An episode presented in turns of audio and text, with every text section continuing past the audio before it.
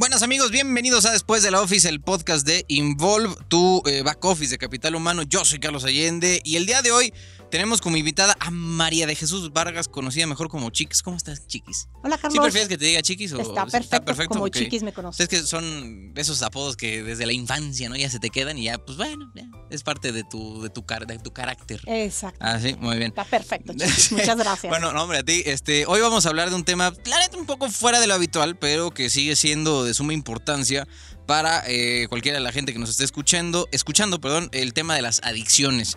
Según tengo entendido, Chiquis, estás estudiando una segunda licenciatura en psicología. ¿Hace cuánto empezaste? Hace tres años y medio. No, hombre, no, al contrario. Bueno, encantada de darte la información. Pero tuviste, esta es tu segunda Es mi segunda. ¿Cómo, cómo se siente eso de regresar a la, universidad? Para Ay, padrísimo, eh, padrísimo. digo, sin, sin, afán de eh, eh, amarrar navajas, pero sí eres la más grande de tu generación, ah, me sí, imagino. Sí, la verdad es que sí, me hablaban de usted al principio, yo les decía, no, por favor, háblenme de tú. O sea, de por sí no están viendo, ¿no? Eh, exactamente, ¿no? Y yo que dudaba por la edad o así, volver a empezar, pues dije, no, y mira, estoy encantada, la verdad. ¿Y por qué? Estoy encantada porque fue un tema que realmente siempre como que me interesó estudiar esta licenciatura. Yo estudié contabilidad, ¿no? Pues sí, te echaste, ¿no? o sea, ¿qué pasó ahí? ¿Verdad? o sea, era una licenciatura que pues, por lo visto pues no, no me gustaba, empecé a trabajar, pero, no era lo mío. Pero te la echaste. Me la eché, me titulé y de todo. Y más adelante, ¿no? Pues siempre me llamó la atención la psicología, ¿no? Me llamó la atención la psicología, luego me acerqué mucho a un centro de estudios superiores, Montefénix, donde me ofrecieron programas académicos muy buenos. Y pues me empecé con la logoterapia y empecé con temas interesantes, que fue lo que me llamó a estudiar psicología.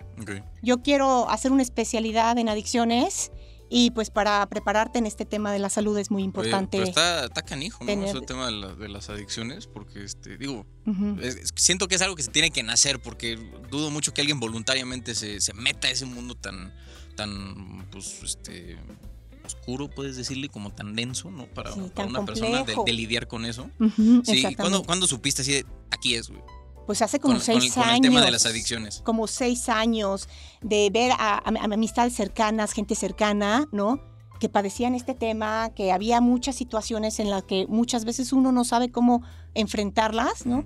Y dije, ay, a ver, pues a ver, me empecé a interiorizar. ¿De dónde vienen? ¿De dónde vienen? Me empezó a encantar los, los programas académicos y fue ahí cuando empecé con un diplomado, me seguí con el otro, y al ver la cantidad de información que uno luego, yo en lo personal, no sabía, ¿no? Pues fue esto, esta llamada de atención que dije, ah, bueno, pues vamos a involucrarnos en este tema, y me fue apasionando.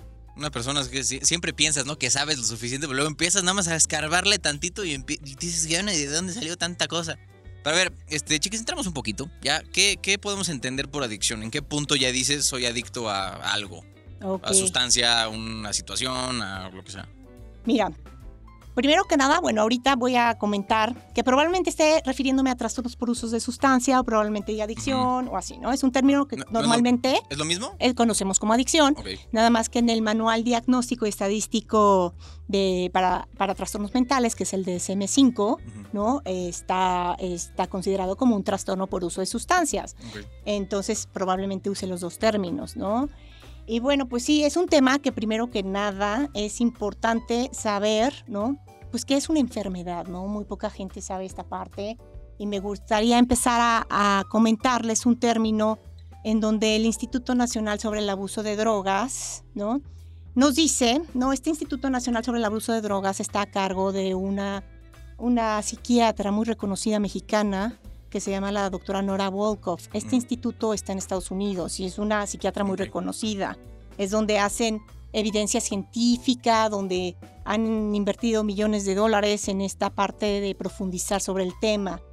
Y nos hablan que es una enfermedad crónica y recurrente, es una enfermedad que se caracteriza por el uso y abuso compulsivo de sustancias, a pesar de las consecuencias nocivas. Muchas veces uno dice, pero ¿cómo es que sigue consumiendo si ya tuvo varias consecuencias en varias áreas de la, vida? La gente que anda echándose 20 cigarros al día y ya tiene enfisema, ya no tiene medio pulmón y ahí sigue, ¿no? Dándole el, jalándole al, chacuaco. Exactamente, ¿no? Porque ya eh, ahorita más adelante voy a platicar por qué va generándose esta enfermedad, ¿no? Para ver, este, chiquis, perdón que te interrumpa. No te preocupes. Este, ¿de dónde? O sea, porque como enfermedad me imagino que nace de algún lado. Mira. ¿De dónde puedes rastrear el origen de una adicción? Ok, ahorita, ahorita más adelante, ahorita te lo explico, ¿no? porque esto también se considera la enfermedad cerebral que cambia la estructura y el funcionamiento del cerebro. Todo esto es lo que provoca esta enfermedad, ¿no? Okay. Y este... ¿Puedes estar predispuesto a alguna adicción o no? Sí, claro. Ahorita en un término que nos dice la Organización Mundial de la Salud, ¿no? También nos habla que es una enfermedad primaria. A, eso, con tu pregunta, ¿no? Es una enfermedad primaria que surge sin antecedente. O ah, sea, surge sin, ninguna condición previamente Este, expuesta, ¿no? Es una enfermedad primaria en donde influyen varios factores, ¿no? Es una enfermedad multifactorial, es una enfermedad crónica, progresiva y fatal. Eso nos habla la Organización Mundial de la Salud, que es multifactorial. Oye, una, característica de una adicción es que puede llegar a matarte. Sí, claro, claro. Esto que nos, nos, dicen que es una enfermedad crónica, progresiva y fatal, pues llega a la muerte, ¿no? Si llega un momento a desarrollarse de tal manera que uno puede que se salga de control de las manos o de falta de información y que pueda llegar a ocasionar la muerte, ¿no? Y, es por esto que, es importante informarse sobre este tema y saber pues que es una enfermedad, ¿no? En donde pues sí afecta el cerebro, varias estructuras y el funcionamiento. Sí. Ahorita dijiste enfermedad multifactorial. A ver, ayúdame a desempacar un poquito eso este, para, para entender un poco mejor el tema de las adicciones. Sí, claro que sí. Mira, multifactorial se refiere que hay varios factores que influyen en el desarrollo de esta enfermedad. O sea, no solo es un rollo biológico, ¿no? Así no solamente es así y es como así eres y te, tienes predisposición a ser adicto al alcohol. No, no, nada más es un factor. Tienen que influir varios factores para que se llegue a desarrollar esta enfermedad, ¿no? Y no en todas las personas, ¿no? No, no es de que tiene que pasar a fuerza así, no. Influyen varias situaciones. Por ejemplo, hay factores biológicos hay factores, ahorita, los, ahorita te los detallo cada uno, hay factores sociales, familiares, factores individuales, ambientales, que llegan a influir en un individuo, ¿no? En la vulnerabilidad de la persona, ¿no? Eh, influye mucho, hay personas susceptibles, ¿no? Entonces, por, por, ejemplo, factor este biológico, ¿no? Es esta predisposición de la que nos hablan, que muchas veces traemos en el gen, ¿no? Si alguno de nuestros padres padeció esta enfermedad, no es que quiera decir, hay un, un alto porcentaje, pero no es que quiera decir... no, es, una sentencia. No, no, de que lo, vas a padecer o lo vas a llegar a desarrollar, no, no a fuerza, ¿no? Porque si hay ciertos factores de protección y ciertas contenciones en tu vida, pues no, nada más es que a fuerza vas a, desarrollar la adicción por tener una predisposición genética, ¿no? Esa es la parte biológica.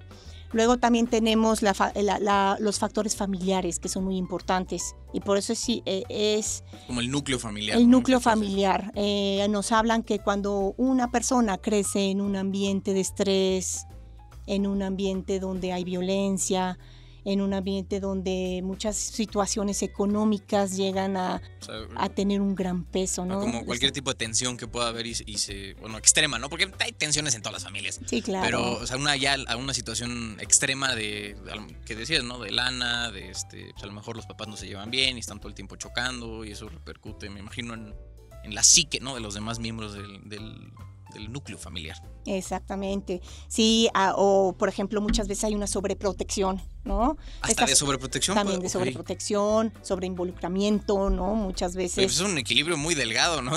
Entre uno y otro hay que mantener justo el, matiz de grises. Claro, claro, sí, sí, sí. O sea, sí, de repente uno dice hasta dónde sí, hasta dónde no, ¿no? Este, muchas veces hay falta de supervisión también, ¿no? En edades muy importantes. Entonces esta falta de supervisión o esta falta de apego afectivo también muchas veces estos abrazos, el decir te quiero y estas situaciones que dentro de las diferentes etapas de la vida, ¿no? Pues son necesarias. Entonces es uno de los factores también que, que puede ser eh, de los que influya. También hay factores sociales, por ejemplo, ¿no? Pues las amistades o muchas veces lo que influye el medio, ¿no? La, también la, el ambiente, que puede influir la escuela, el, el ambiente en el que te muevas. También una parte importante es cuando por ejemplo, en la casa, ¿no? Los papás, ¿no? Alguno de los padres consumen alguna sustancia. ¿no? Entonces también ese es un factor. Sí, bueno, ya empezando por ahí ya la cosa este, empezó mal, ¿no? Claro, ¿no? Y muchas veces, pues bueno, pues con la observación, al crecer y todo, son situaciones que van viendo los normales, ¿no? Y las van normalizando. Entonces, no es que solamente un factor diga, puedes padecerlo. Tiene que ser una... ¿Hay uno que sea el que tenga más peso? Pues todos influyen de la misma manera, lo que influye es en el individuo, ¿no? Esta vulnerabilidad en la que se encuentra la persona, ¿no? Muchas veces preguntan cómo es que dentro de una misma familia, ¿no? dos hermanos creciendo en el mismo ambiente, creciendo en la misma escuela, creciendo los mismos papás, los mismos papás y de todo, ¿cómo es que uno lo llega a desarrollar y el otro no llega a desarrollar Uno está en Harvard y el otro aquí este, valiendo sorbete, Exacto. ¿En qué depende? Bueno, pues son situaciones de factores de protección, ¿no? Que probablemente uno de ellos tuvo algún factor de protección en su momento, pudo haber sido una miss, un amigo, algo cercano o alguna situación que pudo haberse acompañado en esa etapa que no le influyó en su crecimiento. Pero probablemente la otra persona estaba más vulnerable y no tuvo esa ese factor de protección, ¿no? Que ya más adelante pues les platicaré la gran importancia que es esto, ¿no? Del factor de protección y factores de riesgo. A ver, ¿por qué las personas se ven orilladas o deciden iniciar con consumir algún tipo de droga? Legal e ilegal. Ah, ok, perfecto. Mira, hay varias también este, situaciones, ¿no? Las personas cuando buscan pues esta parte de, acercarse a las adicciones, también nos habla el Instituto Nacional sobre el Abuso de Drogas, hay varias circunstancias. Muchas veces eh, esta parte de sentirse bien, ¿no? Muchas veces una persona pues no se siente muy bien y necesita como una sustancia, por ejemplo, ¿no? Para sentir esta euforia, esta euforia de, alegría, de alerta, de, poder socializar, por ejemplo, ¿no? Muchas veces ayuda. Es como una, especie de maquillaje, ¿puede ser? O sea, si, te sientes de la, de la, de la fruta y un día dices, güey, es que ya está, suficiente, es insoportable, no sé qué, y vas y, no sé, te echas unos, unos chupecitos, unos tequilitas, ¿no? Y ya, ja, ja, ja, y al rato pues, vuelves a caer, ¿no? Y me imagino que ahí es cuando empieza un ciclo de, pues sí, que termina en una adicción. O sea, todo es por enmascarar algo que está mal en, tu vida. Claro, sí, es como un factor individual en el que yo no me siento con esa confianza, por ejemplo. Esta parte de quiero sentirme bien, ¿no? Vas a una reunión, por ejemplo, ¿no? Y más en la edad de, de repente de, los, de la adolescencia. Ay, la de esos pubertos. Eh, ¿no? en donde está la niña que te gusta, ¿no? Pero esa falta de seguridad, esa falta de confianza en ti mismo, dices, ¿cómo le voy a hacer? Entonces, bueno. Es pues que sí da, sí da nervio, ¿eh? Luego acercarte ahí a a la que cautivó tu mirada, sí está canijo. Sí, claro. claro Sí se necesita valor. Pero bueno, este, entonces, ¿puede ser así de simple el, inicio de una, adicción? Puedes empezar. Ahorita más adelante te puedo ir platicando los patrones de consumo y cómo es que vas desarrollando esta parte, ¿no? Entonces, una de las situaciones son esas, por sentirme bien. Entonces, me siento muchas veces en estado de alerta, ¿no? Entonces, me siento con alerta, ¿no? Por ejemplo, pues algunas jornadas de trabajo largas, ¿no? Como para poder sostenerte tanto tiempo despierto y alerta, pues también empiezan con el consumo también pues la seguridad y la confianza de superpoderes y así. Entonces me tomo una cubita, me tomo dos cubitas y bueno, me siento eufórico. Me siento el más seguro del planeta y entonces pues llego y pues saco a la niña que me gusta bailar y entonces dice, pues esto me funcionó, ¿no? Luego empezamos también eh, a encontrar que también por sentirse mejor. Aquí hay una diferencia, por sentirse mejor muchas veces te invade esta ansiedad social, ¿no? Esta ansiedad social, mucho estrés. El estrés es uno de los detonadores también importantes. Hay esta parte de depresión, ¿no? Que me siento así medio tristón y entonces al probar alguna sustancia, pues bueno, me siento más, este, animado, ¿no? Entonces sí, una de las situaciones, el estrés eh, puede llegar a desencadenar el consumo. Luego también hay esta parte de curiosidad, ¿no? Por curiosidad o porque los otros lo hacen. Y esta parte es bien importante porque esto suele suceder mucho en los adolescentes mucho con los amigos, ¿no? Hombre, que te empiezan a decir, ¿no? Lo maravilloso que es esta sustancia y pruébalo y no sabes qué bien y a mí me pasó esto y tal. Ay, lo controlas, no pasa nada. Exactamente, ¿no? Y entonces uno empieza pues, por curiosidad, pues voy a ver, a ver qué tal, ¿no? Claro que que pues estas situaciones no es que a la primera, ¿no? Ya de repente desarrolles una dependencia, ¿no? Más adelante este, les platicaré por qué la estructura y el funcionamiento del cerebro va cambiando y hay ciertos patrones que van como en escalada para que llegues a desarrollar esta, esta dependencia. pues una vez, por uso de, una vez, de una vez, ¿por qué la gente que ya se volvió, se enganchó, por decir el término así, este, de ras de calle, porque si se enganchó ya con una sustancia, una droga legal o ilegal, ¿por qué no puede dejar de, pues, consumirlo? ¿no? por más que a lo mejor sepa, ¿no? O sea, puedes tener ya consciente el decir, puta, es que, güey, ya, o sea, ya no puedo, ¿no? Mi pulmón ya está hecho pomada, no puedo ni correr cinco metros antes de tirar el bofe. O sea, a lo que, lo que voy es, ¿por qué, ¿por qué se crea esa dependencia y no puedes dejar de, pues sí, de, de echarte tu cigarrito, de una cuba, lo que sea? Ok, sí, claro. Mira, como dice la definición, ¿no? Que sigues en el uso y búsqueda compulsiva a pesar de consecuencias. Es uso y abuso, ¿no? Sí, uso y abuso, ¿no? De, la búsqueda compulsiva, ¿no? Entonces, em, de las consecuencias nocivas, ¿no? ¿Cuáles son las consecuencias? Aquí es cómo es que ya chocó, destrozó el coche y no puede parar. ¿No? Y ya te lo prometo. Sí, que ya estuvo hospitalizado y. Ya, ya, ya, ya, hay enfermedades de por le medio. un ultimátum y lo que quieras, ¿no? Y, ahí todavía. Y todavía, ¿no? Esta parte que ya perdió el empleo, ya perdió a los amigos, ya perdió a la familia. Bueno, ya fueron varias situaciones, ¿no? Que fueron perdiendo dentro de toda esta parte. Entonces, lo que sucede es que uno no puede, eh, em, em, voy a empezar a platicarte un poco de los patrones de consumo, de cómo empiezas a desarrollar la dependencia. Este sí, porque no es, de un no es de 0 a 100, ¿no? O sea, no, es, de, de, un día, vaya, sino que se va como poquito a poco, en gallo gallina, ¿no? Me imagino que por ahí. Vamos a ver. Sí, los patrones de consumo. ¿Cómo es lo de media, chiquis? Mira, eh, existe, bueno, la abstinencia cuando una persona decide, pues, ni probarlo, ¿no? No probarlo. Yo estoy en ese equipo. Ah, ok. Muy bien. En algunas cosas, no en todas. En las legales, vaya. No me vayan a malinterpretar, por favor. En las legales. Ah, ok, ok. Bueno, pues eh, está la abstinencia. Luego está el uso. El uso es cuando uno empieza a consumir, ¿no? De manera experimental, ocasional, recreativa, ¿no? ¿Qué es esto? Sí, igual y fue a una fiesta, igual y probó y no pasa nada, ¿no? No, no es que ya con haberlo probado ya ya pasó, ¿no? Tiene que estar constantemente consumiendo la sustancia para que siga con un abuso, ¿no? El siguiente paso es el abuso, ¿no? En el abuso. Ah, o sea, del uso se pasa, al, abuso, ¿no? Primero el uso, que es de manera experimental, ocasional, pues de repente una vez a la semana fui, lo ¿es hasta cierto punto controlado? Ah, pues no es que esté controlado, porque esta enfermedad de repente se te puede ir de las manos, ¿no? Pero ahí cuando llega una persona, ¿no? Y vemos este patrón de consumo, pues está en un uso, ¿no? Y probablemente lo probó una vez y ya no lo vuelve a probar, ¿no? Este es un uso. Luego pasa, puede pasar al siguiente escalón, ¿no? Y puede pasar muy fácil sin darse uno cuenta.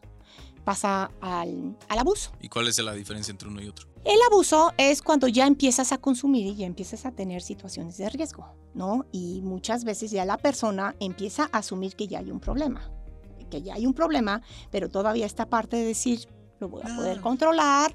Hay situaciones ya. Sí, sí pecamos un poco de arrogancia con eso. Sí, claro, claro. Uno empieza a decir, es más, o sea, hago un paréntesis aquí, ¿no? Hay un libro muy bueno que al final sí no se los puedo recomendar, que se llama Eso a mí no me pasará, ¿no? Mm. De Claudia Black, una, un libro buenísimo porque uno dice, a mí no me va a pasar, entonces, pues ya en el abuso, ya el consumo empieza a aumentar y empieza ya a afectar pues algunos, algunas consecuencias, ¿no? Ya más riesgosas, ya probablemente empiezas a conducir el coche intoxicado, entonces ya eso es una conducta de riesgo, porque puedes llegar a tener un accidente, eh, puedes llegar a, ya empiezas a faltar al trabajo, empiezas situaciones ya de riesgo y la persona empieza a decir, pues creo que tengo un problema, pero todavía lo voy a poder controlar, ¿no?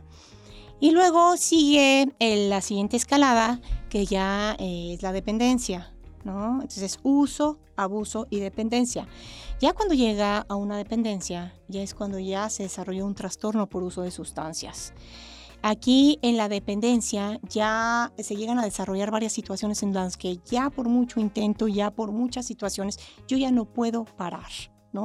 Esta parte donde ya se desarrolla una tolerancia y se desarrolla un síndrome de abstinencia y varias situaciones que, les platicaré, ¿no? O sea, que vas aumentando la dosis, ¿no? Exacto, la tolerancia es cuando yo necesito aumentar cada vez más la sustancia porque la primera que me causaba placer, el primer consumo, pues, ¿qué pasó? ¿No? Ahora ya no, necesito incrementar a dos, tres, cuatro, seguir subiendo porque para sentir la misma este, emoción, la misma, el mismo placer, ¿no? Entonces eso es lo que sucede cuando uno se le va de control de manos, ¿no? Y entonces cuando ya uno detecta en esta parte, pues ya está en una dependencia.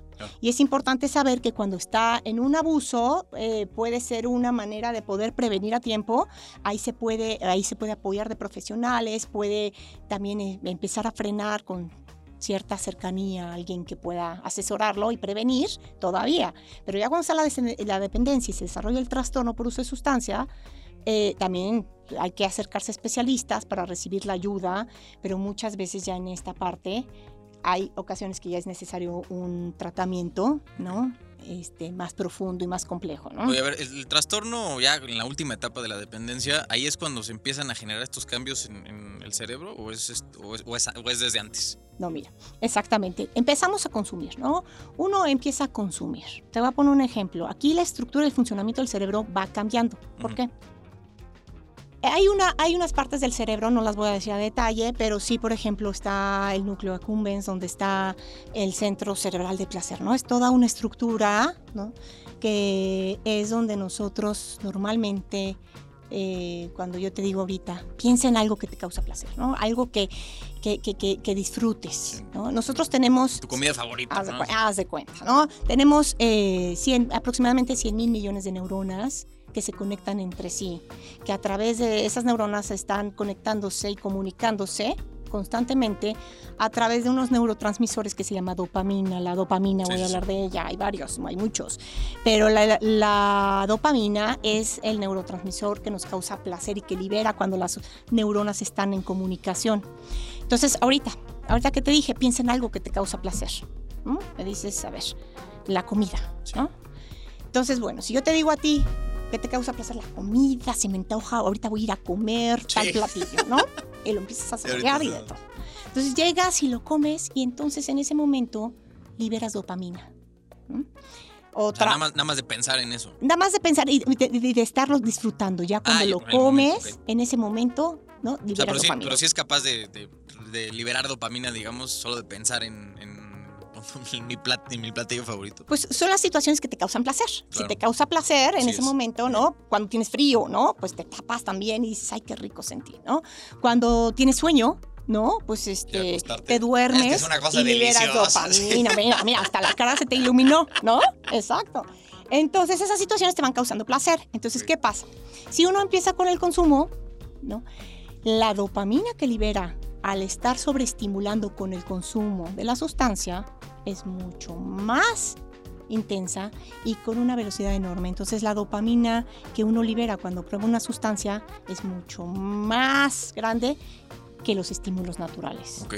Entonces lo que llega a ser la sustancia es poco a poco empieza a sustituir los estímulos naturales. Entonces esta parte del placer, lo que a ti te causaba ilusión, lo que te causaba y que te, qué rico, mi casa, mi familia, mi comida, situaciones que te causaban placer, se empieza a desvanecer la motivación ahí porque empieza a sobreestimularse con, este, con la sustancia porque estás en constante consumo y entonces estás sobreestimulando esta parte. como que reenfocas, sería a lo mejor una palabra correcta para decir, o sea, lo que antes a mí me motivaba era, no sé, era mi trabajo y tener una buena relación con mi pareja y con, este, no sé, comprarme un coche más, este, fregón, ¿no? a lo mejor esa puede ser mis motivaciones. Y al momento en que me vuelvo ya dependiente de una sustancia, esa, esas, esos motivadores, digamos, los abandono y me enfoco únicamente en la sustancia que me provoca el mismo efecto, a lo mejor sin tanta chamba. No, pero no el mismo efecto. El problema aquí de una sustancia es que son cantidades masivas lo que libera la dopamina. o sea, más. O sea, liberas una cantidad de dopamina impresionante y con una rapidez entonces esta sobreestimulación, pues por eso ya no te causa placer las otras cosas. Ah, entonces como una sustitución, digamos. Te sustituye, te suplantan los estímulos naturales y se queda esta sobreestimulación por la sustancia. Entonces, pues dice, sí, te quiero muchísimo, pero estás pensando en la sustancia. Sí, voy a llegar puntual, pero estoy eh, pensando en la sustancia. Sí, mi chamba me gusta, pero la sustancia, la sustancia llega a sustituir todos esos estímulos naturales por la sobreestimulación constante que le has estado dando. Claro. Esa es una. Luego, está también lo que es el aprendizaje, ¿no? La memoria y el aprendizaje. El cerebro tiene memoria y aprendizaje.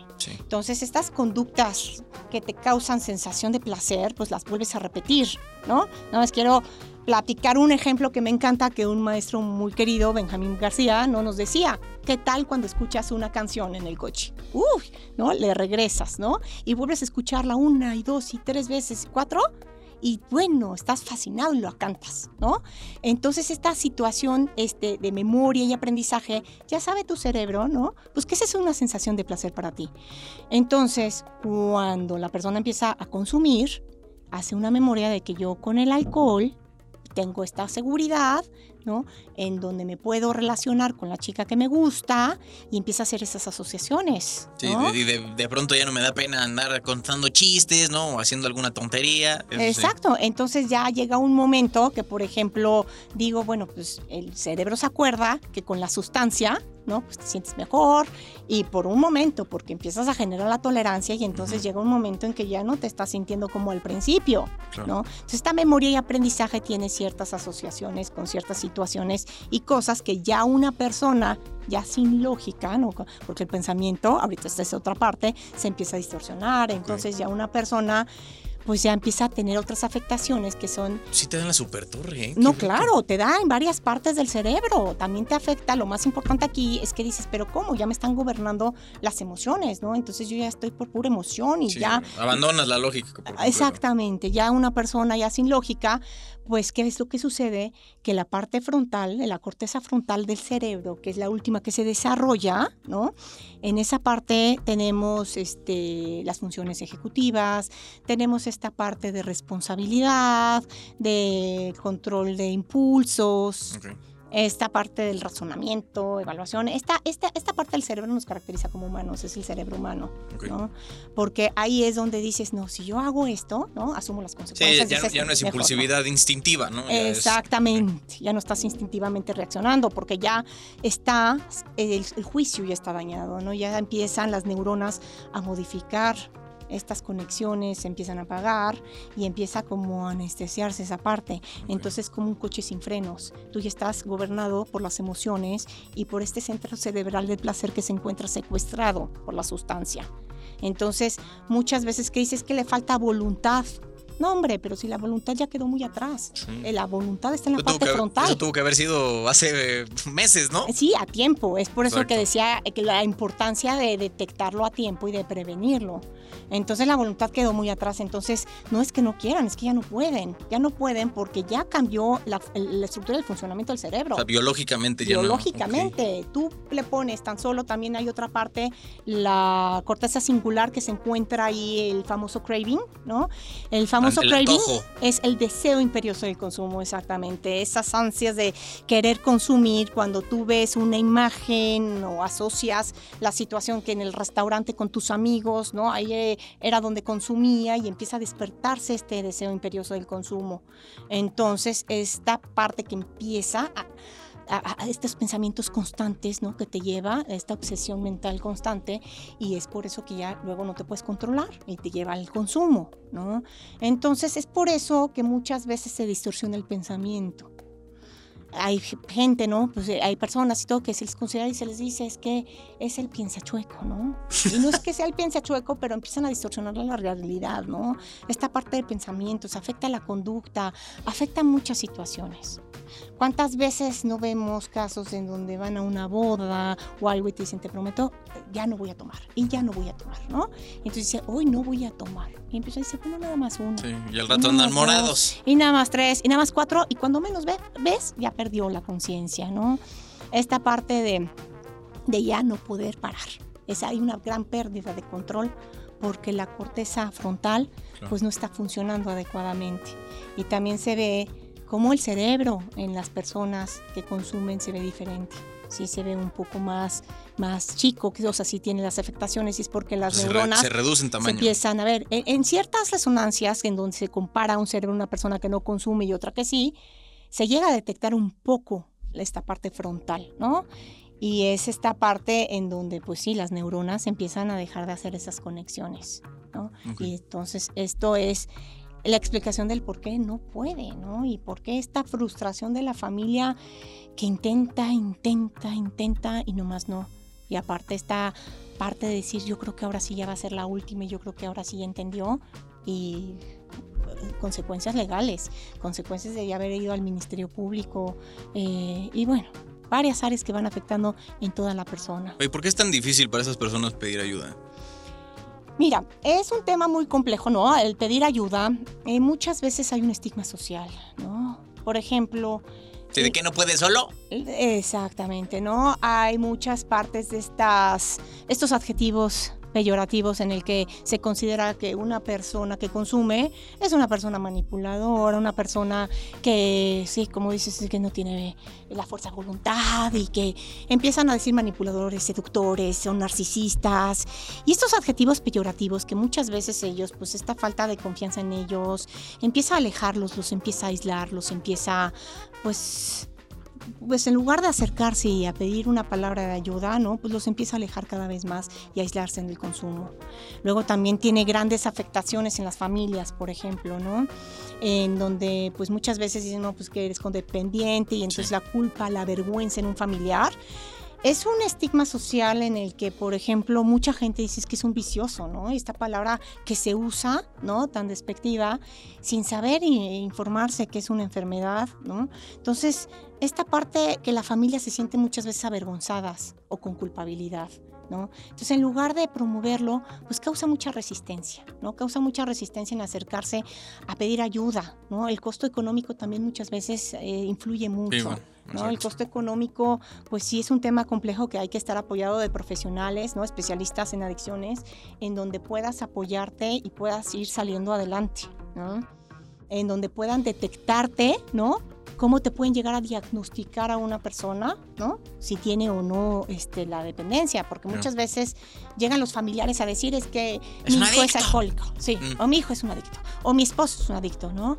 Y dices, bueno, hay que hacer todo un procedimiento adecuado en donde de acuerdo a un manual este, que está el DSM5, es el manual diagnóstico y estadístico de trastornos mentales, ahí hay ciertos criterios que tienes que cumplir con algunos para poder eh, determinar si la persona tiene el trastorno por uso de sustancias. No siempre dicen es un adicto y ya va a ser el adicto, ¿no? Hay pruebas de tamizaje también que se aplican para ir viendo en qué nivel y cómo se encuentra la persona. Aquí en el DSM5 nos hablan de 11 criterios que hayan sucedido durante un periodo de 12 meses, ¿no? Porque pues uno dice, no, es que el fin pasado, ¿no? Y ya uno está alarmado, ¿no? Entonces esto es un proceso... tiene que ser una conducta constante, reiterativa, ¿no? De que esté, no solamente de, un, de una o dos veces, sino tiene que ser durante, al menos, como dijiste, un año. Sí, claro, un periodo de 12 meses. Yo puedo diagnosticar a una persona, ¿no? Apoyándome de estos criterios si los ha padecido durante un periodo de 12 meses, eh, son 11, ¿no? Algunos te puedo decir, no te voy a decir todos, pero la tolerancia es uno, como te platiqué, el de haber desarrollado tolerancia, el síndrome de abstinencia, ¿no? Este síndrome de signos y síntomas que empiezan a aparecer cuando uno ya deja el consumo y necesita consumir, ¿no?